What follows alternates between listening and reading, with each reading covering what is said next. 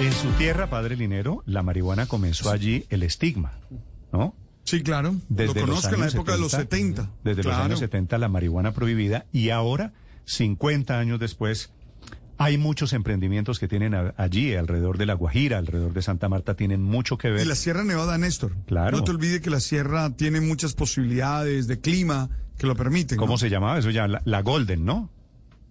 Sí. En la La época de la bonanza marimbera, Sí. ¿no? Sí, la- Le tengo claro. un invitado, padre, que yo creo que es un paisano suyo al fin de cuentas. De pronto Claro. le suena el nombre. Que se ha dedicado a trabajar este tema de la marihuana. Se llama Carlos Vives. Ah, claro. Pero Junior, Car-. Carlos Vives Jr., claro. Hijo. Claro, claro. Carlos Sí, sí, sí. Enrique Vives Gómez. Me da pena presentarlo como el hijo de. No quisiera hacerlo, pero pues me parece que por otro lado es la referencia obligada. Carlos, buenos días. Buenos días, ¿cómo estamos a toda mi familia de Blue Radio? ¿Dónde anda, Carlos? Ahora mismo estoy en el mismo, eh, en la misma ubicación que estábamos hablando hace un segundo, aquí en Santa Marta, eh, donde comienza, digamos, eh, la Sierra Nevada, no la subida, en un corregimiento hermoso que se llama Bonda, donde trabajamos en unas fincas ya hace más de cinco añitos eh, eh, en este hermoso país. ¿Cómo Sí. están ustedes? Carlos, ¿y usted está dedicado al tema de la marihuana? ¿Por qué razón? ¿Cuándo decidió usted meterse en el tema de la marihuana? Eh, quiero decir, en la, en la producción legal de la marihuana, pues para que no haya Claro. confusiones. Claro, digamos que el, cannabis siempre eh, lo llama a uno, ¿no? Le hace un llamado a estas grandes plantas eh, medicinales, casi que, que le hacen un llamado a uno y, y este llamado no pasa, digamos, en un año, en dos años, esto es que pasa, digamos, hace 15 años, el primer contacto mío con esta gran planta en los Estados Unidos eh, y llegar de un lugar donde ya, digamos, han adelantado mucho en materia eh, de cannabis medicinal me abrió un poco los ojos, ¿no? Y, y esa misma pasión con la que vi a los médicos trabajar allá y, y- y con ese mismo éxito con el cual vi a muchos pacientes ser eh, muy bien tratados y, y casi que, que evolucionar en, en sus temáticas es lo que me hizo querer eh, incursionar en este gran mundo de la producción. ¿Usted llega a la marihuana originalmente, Carlos, por razones medicinales o por razones geográficas, porque es de Santa Marta, o por razones recreativas, porque la consumía? ¿Por qué? Geográficamente hablando, no es ningún misterio que somos de tierras de la bonanza marimbera. Entonces, para nosotros nunca fue un misterio el cannabis. Eh, siempre fue parte de- de- del agro, ¿no? Sie- Siempre fue un medicamento más, inclusive las abuelitas siempre tenían urgentos, siempre tenían medicamentos, aunque no fuera, digamos, culturalmente o legalmente aceptado. Entonces, sí, mi, conexión con el cannabis verdaderamente viene de Miami, de los Estados Unidos, eh, de conocer a cultivadores ¿no? que incursionaban en este mundo ya hace muchos años eh, y fueron mis mentores, ¿no? Y gracias a ellos, digamos que hoy puedo eh, compartir con un mundo eh, legal y, y en, y en momento de regulación, ¿no? Todo lo que uno trae de afuera para poder mejorarlo de adentro, en vez hacer de la inversa que muchas veces queremos es prepararnos para irnos de Colombia. Eh, mi, mi lema siempre fue eh, prepararme para volver a Colombia, para hacer Colombia grande, ¿no? Entonces, Carlos, es ¿y un lo- poco ahí. ¿de dónde, dónde aprendió sobre esto? Porque su especialidad es la genética. Se ha eh, dedicado a, a estudiar sobre la genética durante, durante años. ¿Dónde lo, lo aprendió? Porque también eh, entiendo que tuvo usted eh, algunos temas eh, laborales en, en- en- en- a, a través de eh, restaurantes eh, con su papá, el tema de la música, pero un día dijo, bueno, yo quiero es aprender y estudiar sobre genética. Claro, 100%. El tema de la genética mm, del cannabis no es un tema que lo encontrabas en ningún pensum de ninguna universidad, ¿no?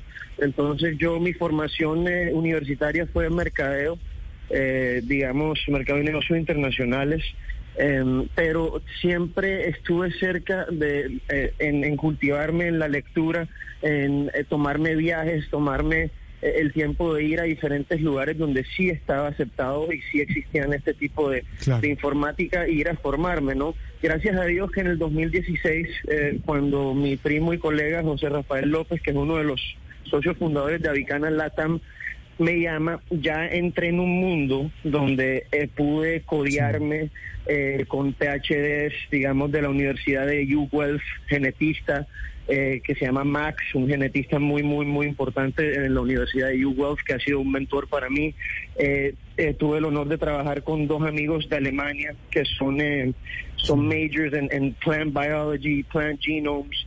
Entonces, lo que conozco mucho ha sido en estos últimos cinco años, ¿no? Donde he podido estar con muchas personas profesionales, pero genéticamente eh, uno va adquiriendo ese paladar y ese conocimiento gracias a, la bendición que me dio mi padre de viajar el mundo, ¿no?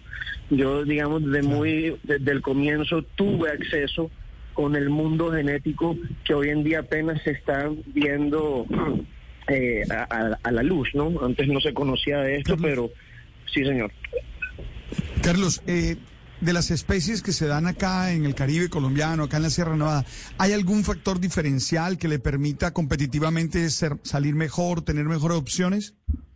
Claro, digamos que las genéticas que se domesticaron acá, ¿verdad? Vienen de esa misma zona, eh, línea ecuatorial, o sea, regiones tropicales del otro par de la otra parte del mundo, ¿no? Entonces, como Asia Central, Euroasia. Entonces, esas genéticas son genéticas que nos permiten tener grandes producciones, sí. Eh, con, con, poco, con poco, con poca inversión digo, no solamente por, digamos, también las horas de luz con las cuales contamos acá que nos permiten tener entre cuatro a cinco cosechas al año, que nos pone enfrente de cualquier otro país en el mundo en producción de, cannabis a gran escala, sino que también eh, las genéticas son muy, muy, muy resistentes y muy productivas en materia de cannabinoides, ¿no? Que es verdaderamente lo que Colombia exporta, es, es API, ¿no? Es un Active Pharmaceutical Ingredient.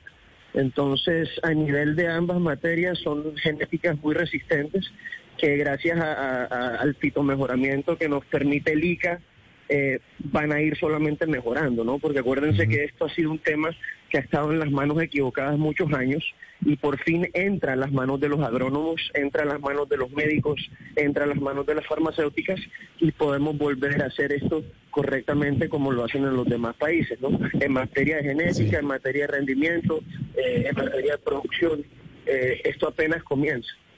Sí. Carlos, ¿a qué países están exportando más ustedes?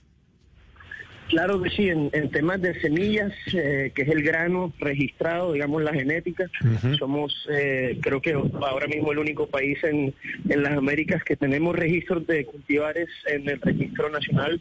Eh, eso hace que podamos exportar grano legal.